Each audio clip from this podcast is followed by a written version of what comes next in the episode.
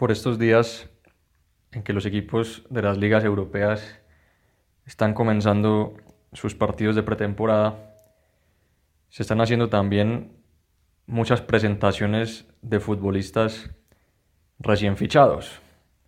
Es uno de los rituales que llevan a cabo los equipos después de adquirir los servicios de un jugador, presentarlo en sociedad, hacerlo aparecer en la cancha con la camiseta y también tener la tradicional rueda de prensa en la que los jugadores dan sus primeras impresiones después de unirse a su nuevo equipo.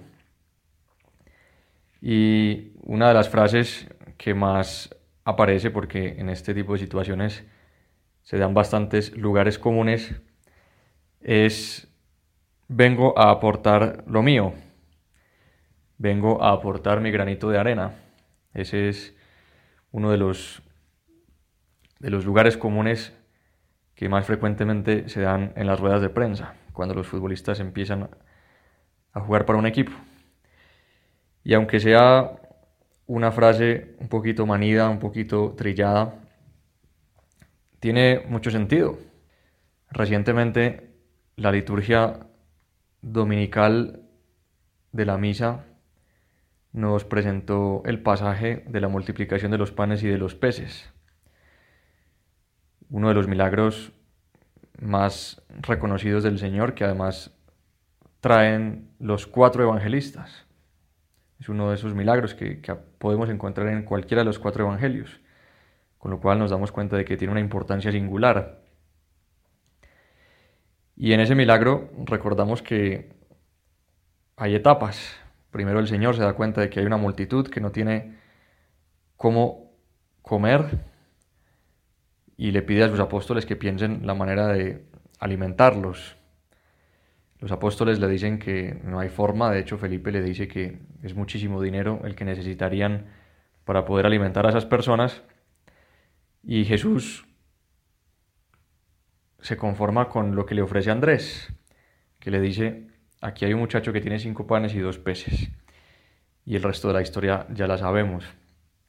Jesús toma esos panes, esos peces, los multiplica y alimenta la multitud con la ayuda de sus apóstoles que se encargan de repartir esos, esos alimentos. Pero es bueno no perder de vista que Jesús optó por por un camino, digámoslo, menos directo. Jesús podría haber hecho el milagro sin intermediarios, Jesús podría haber hecho el milagro incluso sin panes y sin peces. El Señor podría, eh, en su calidad de creador, hacer aparecer el alimento para toda esa multitud, pero el Señor quiso ir como por etapas, quiso la contribución de sus apóstoles, también la contribución, por supuesto, del muchacho que aportó la comida. Y esto es importante para la vida cristiana. El Señor quiere que aportemos nuestro granito de arena, tal como dicen los futbolistas en las ruedas de prensa de presentación. Vengo a aportar lo mío, vengo a ofrecer mi talento, vengo a servir a los intereses del equipo. Frases que escuchamos mucho, pero que en la vida cristiana son muy importantes, porque el Señor no quiere prescindir de nuestra contribución.